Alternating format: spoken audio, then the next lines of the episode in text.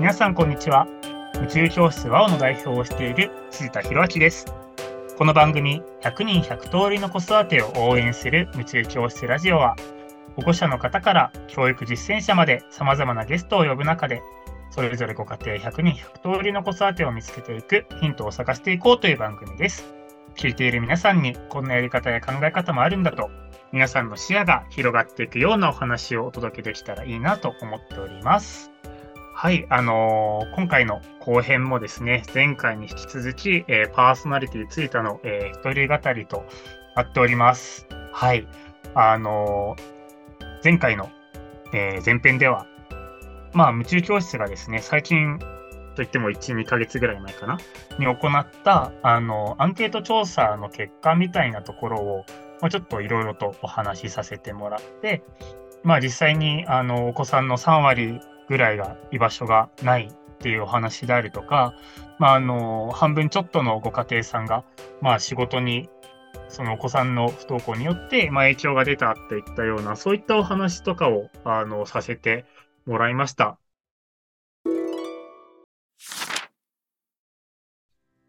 でですね、ちょっと後編であのお話しさせてもらいたいこととしては、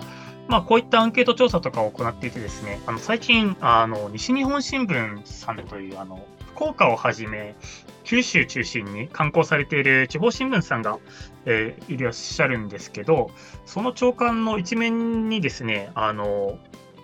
コメントをあの取材させてもらって、ちょうどあの僕のコメントを載させて載せさせてもらったんですよね。はい、あの、結構長官の一面に僕のコメントが載るっていうのは人生初めての経験だったので、ちょっと大丈夫かなと緊張していたんですけど、ちょっとそこであの取材いただいた内容についていろいろと今考えていたりするので、ちょっとそこについて、え、お話をしようかなと思っております。でですね、まあ、どんなことについてコメントをさせてもらったかというと、えー、ちょうど、えー、先月、文科省の方から、えー、まあ、不登校の、え、子に関する調査というのが発表されたということはあのご存知の方も多いかもしれないんですが、あのあれですね、あの今年は約、えー、30万人、まあ、29万人超の、えー、子どもたちが30日以上の長期欠席をしているということがあの文科省からの発表からあったというやつですね。で、まあ、その調査内容は結構事細かにいろいろとあのされているんですが、まあ、その中で、まあ、その不登校、長期欠席の要因というところがあるんですよね。で、そこの、あの、要因の中で、まあ、いじめですね。あの、いじめの割合が0.3%っていう結果があったんですよ。で、その0.3%って、それ本当なの？っていうことについて、あの、コメントの取材をいただいたんですね。で、実際にあの、僕とかだけじゃなくて、それこそ、あの、不登校新聞さんとかが、あの、中心となって、いや、それって違うんじゃないのっていうような、あの、ことを、まあ、あの、コメントしていたりとかで、それも大きくニュースとかになっていたりしたんですけれども、あの、あそこについてどう思ってるのかみたいなことをちょっとお話できたらなと思っていて、あの、いじめが0.3%っていう、まあ、この数字、まあ、人数換算をしたら1000人に3人っていう割合なんですよね。で、この割合って、まあ、もう聞いてる皆様も思われてるかもしれないんですけど、すごい少ないと思うんですよね、僕は。っていうのも、夢中教室をやってきて、まあ、お申し込みをいただいた方々の人数で言えばもう300人を超えているぐらいの申し込み数をいただいているんですよ。で、その時に、まあ、あの、お子さんの状況とか結構僕たちは細かく聞かせていただいているので、まあ、あの、学校がどういう要因で合わなかったのかとか教えていただくことも多いんですね。でその中の所感としても、あの、10名、20名ぐらいの方が、もう明確に、その、クラスでのいじめであるっていうふうにコメントいただいている方がいるんでいらっしゃるんですよね。で、もしかしたらコメントをいただいてないけど、実態としてはそれいじめだよっていうふうに、あの、カウントされるケースもさらにあるかもしれないことを考えると、もっと多いかもしれない。で、そうなるとですね、あの、今お申し込みいただいている方々の、まあ、人数から考えても、約10%前後ぐらいの子たちは、その、まあ、本人たちがいじめと認識したらそれはいじめなので、あの、いじめに該当することが原因で学校が辛くなったっていう子たちはいるわけなんですよ。まあ、もちろんいじめって言っても、まあ、本当に暴力的であったりとか、もう陰湿な、あの、集団的なものっていうところから、まあ、あの、いじめてる側はいじめとは認識してない、ちょっとしたからかいとかかもしれないけど、本人からするとしんどいっていうような、そういったものまで、もちろんいろいろあるとは思うんですが、まあ、本人が辛かったら、本人がこれはいじめだと認識したらいじめはいじめなので、あの、そういう点で言ったら、やっぱりすごい、もっと多いと思うんですよね。で、実際に、あの、そういった、あの、クラスの人間関係がうまくいかないっていうところを上げてる子たち、上げてるご家庭さんはすごいたくさんいらっしゃるので、なんかここに関しては、なんかちゃんともっと、あの、国が調査をするというか、まあ、調査の仕方をちゃんと変えないといけないなとは思っているんですよね。やっぱりその学校側の認識にはなってくるので、やっぱり学校がちゃんとどこまでいじめを認識できているのかっていうと、まあ、一定の限界は今のあの体制上はあるのかなと思うので、まあ、そう考えると、あの、もっとその本人たち、まあ、本人は大変かもしれないから、あるいはご家庭さんのあの声をちゃんと取り入れた調査を行うとか、なんかそういうところをもっともっとやっていかないと、あの実態っていうのがちゃんとつかめなくて、あの学校が合わない子たちに対する支援や選択肢作りっていうところもすごいとんちんかんなものに、まあ、なり得る話だと思うんですよね、こういうところは。なので、なんかここはもっとあの見ていかないといけないよねっていうふうにまず思ってます。で、それと同時にですね、まあ、ここに付随して、まあ、本当にやっぱり、あの、今の教育、まあ、僕はあの、今の教育全否定派とかでは全くなくて、もちろん素晴らしいところもたくさんあるというふうに思ってます。で、思った上で、まあ、今の学校教育の、なんだろう、あの、うまく機能していないところの一つとして、やっぱりすごい人間関係がすごい限定的。かなりあの狭くなりやすいっていうところがあると思うんですよね。やっぱりそのクラスの中での人間関係しかなくて、で、そこの人間関係がうまくいかなかったら、もう他に逃げ場ないというか、もう学校には入れなくなってしまうこともある。っていうのって、まあ、やっぱり社会から考えるとなかなかないじゃないですか。社会だったら、もし会社の人間関係がもうめちゃくちゃ最悪だったら会社変えればいいし、まあ、あるいは住む地域変えればいいしとか、そういうことを大人はできるんだけど、子供に関してはそれができないと。でこれってやっぱり大きな問題だし、あの、ここをもっと柔軟にできるように、その、制度側、システム側をやっぱり変えていけるように考えて実装するのが大人の役割だと思うんですよね。で、そういう時に、やっぱりこの選択肢が多い教室が合わなかった時に代替となる選択肢があるっていうのは、やっぱり一つすごい大事なことだなと思ってます。まあ、なので、なんかもしですね、あの聞いてる皆さんの中で、なんかこういうやり方とか選択肢があったらいいんじゃないか、支援があったらいいんじゃないかっていうようなものがあったら、なんかぜひぜひですね、皆さんのご意見とか教えてほしいなというふうに思うんですけど、まあ、あの、今回の後編で、あの、まあ、ちょこっとだけ話しておきたいなと思ったのが、まあ、それに合わせて、なんか、じゃあそういう選択肢とかどうやったら本当に作れるんだろうかとか、あの、本当にどんな地域とかでもそれを実装させていくっていうのはどうやったらいいんだろうかみたいなところを、まあ、最近僕がですね、あの、ちょっといろいろ頭を、頭を巡らせながら考えてたりするので、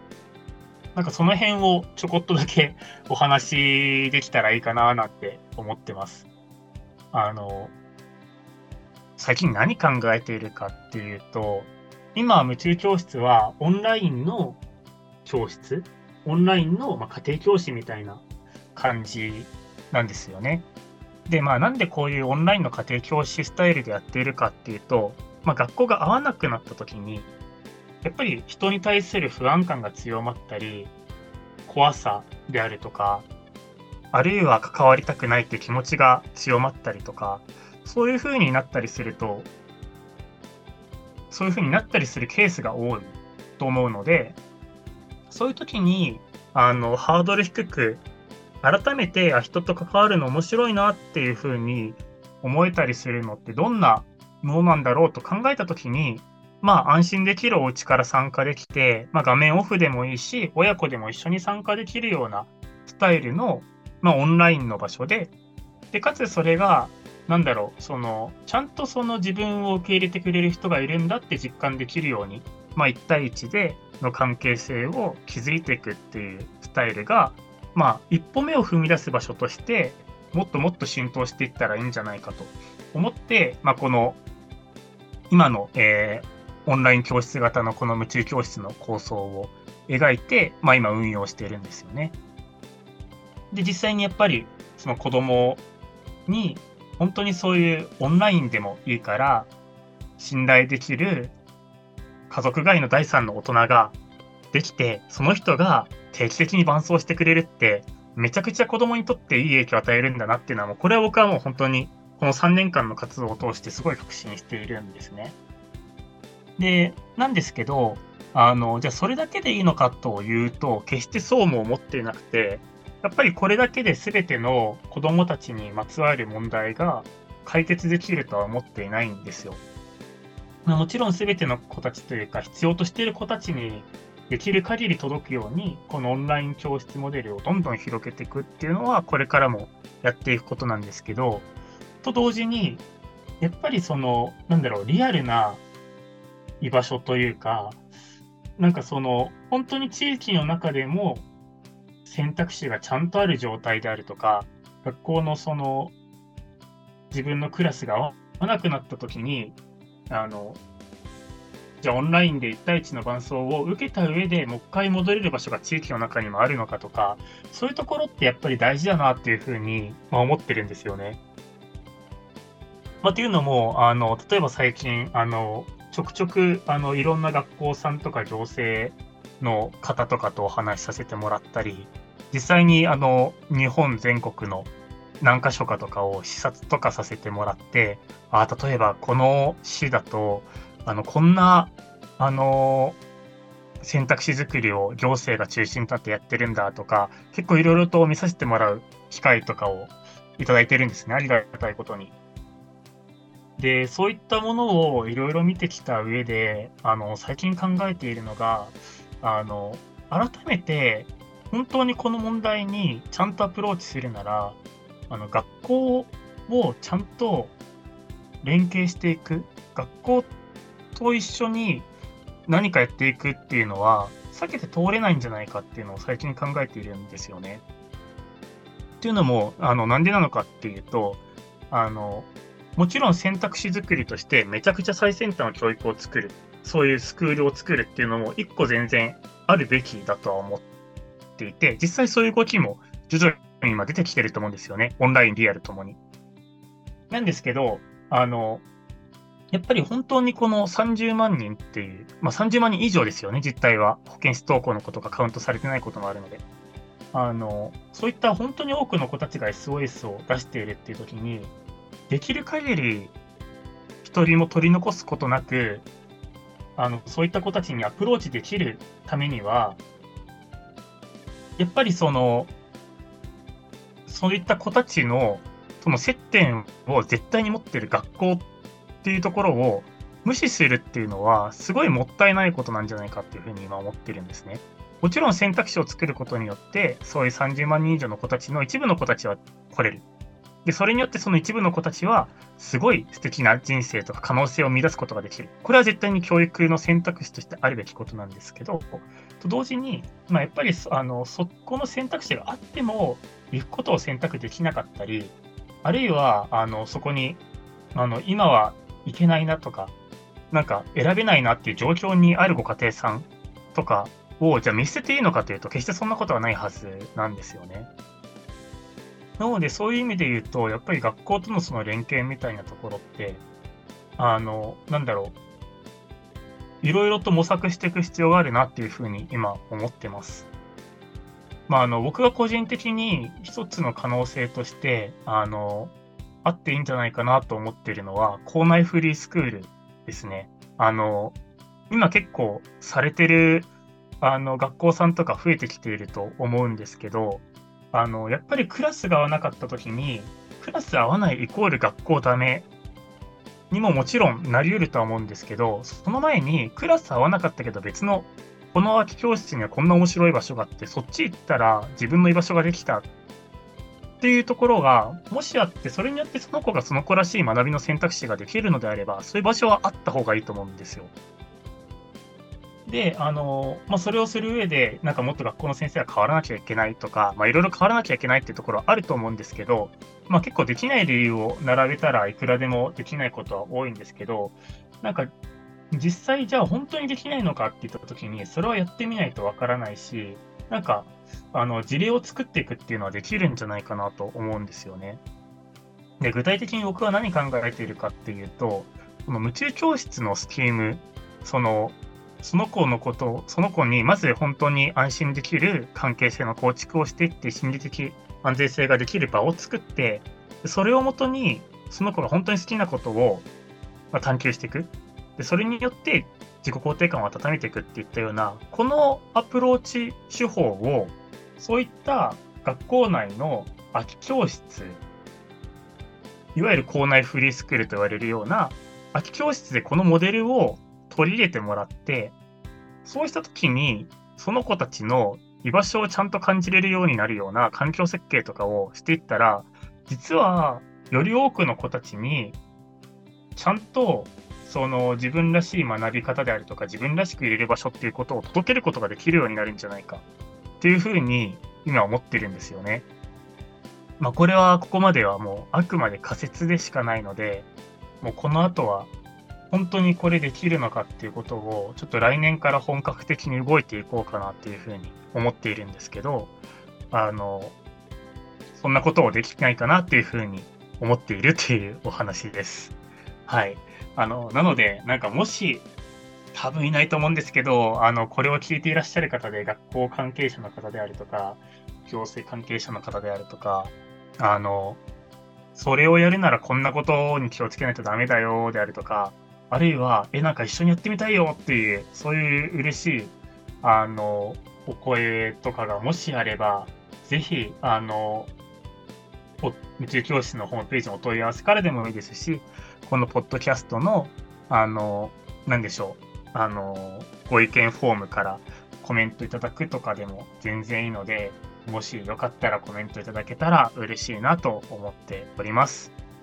で、あるいは、あの、保護者様の視点とかから、もしそれ作るならこういうところに気をつけてほしいなとか、こういう人がいてほしいなとか、そういうご意見とかももうたくさんお待ちしております。あの、これに関しては本当に僕一人ではここからできない、あの、プロジェクトになっていくと思うので、あの、いろんな人のお力をですね、借りながら、あの、なんとか子供たちが自分らしく入れる場所っていうのをこの日本に少しでも作っていけるようなことができたらいいなと思っているので、あの、皆さんのお力をですね、お貸しいただけると大変嬉しいなと思っております。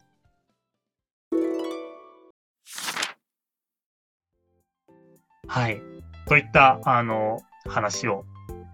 いろいろとさせていただいたんですが、まあ、あの、ちょっとこんな感じでダラダラ話すとですね、あの、まだまだこの話いくらでもできちゃうので、まあ、ちょっとまた進捗が出たりとか、また何か新しい方向性が見えたりしたらこんな感じで、あの、収録するのもありかなと思っているので、まあ、ぜひぜひその時をですね、お楽しみいただけたらと思います。はい。ということで、あの、今回の、えー、夢中教室ラジオは、まあ、こんな感じでいいですかね。あの、ゲストの方がいないので、ちょっと終わり方っていうのがなかなか難しいなとか、最後のコメントっていうところ難しいなとは思っているんですが、まあ、あの、はい、この辺で今回終わりにできたらと思います。はい、えー、ということで、えー、今回の夢中教室ラジオは、えー、この辺りで、えー、お別れとさせてもらえたらと思います。えー、お聞きいただいた皆様ありがとうございました。素敵な一日をお過ごしください。それでは、さようなら。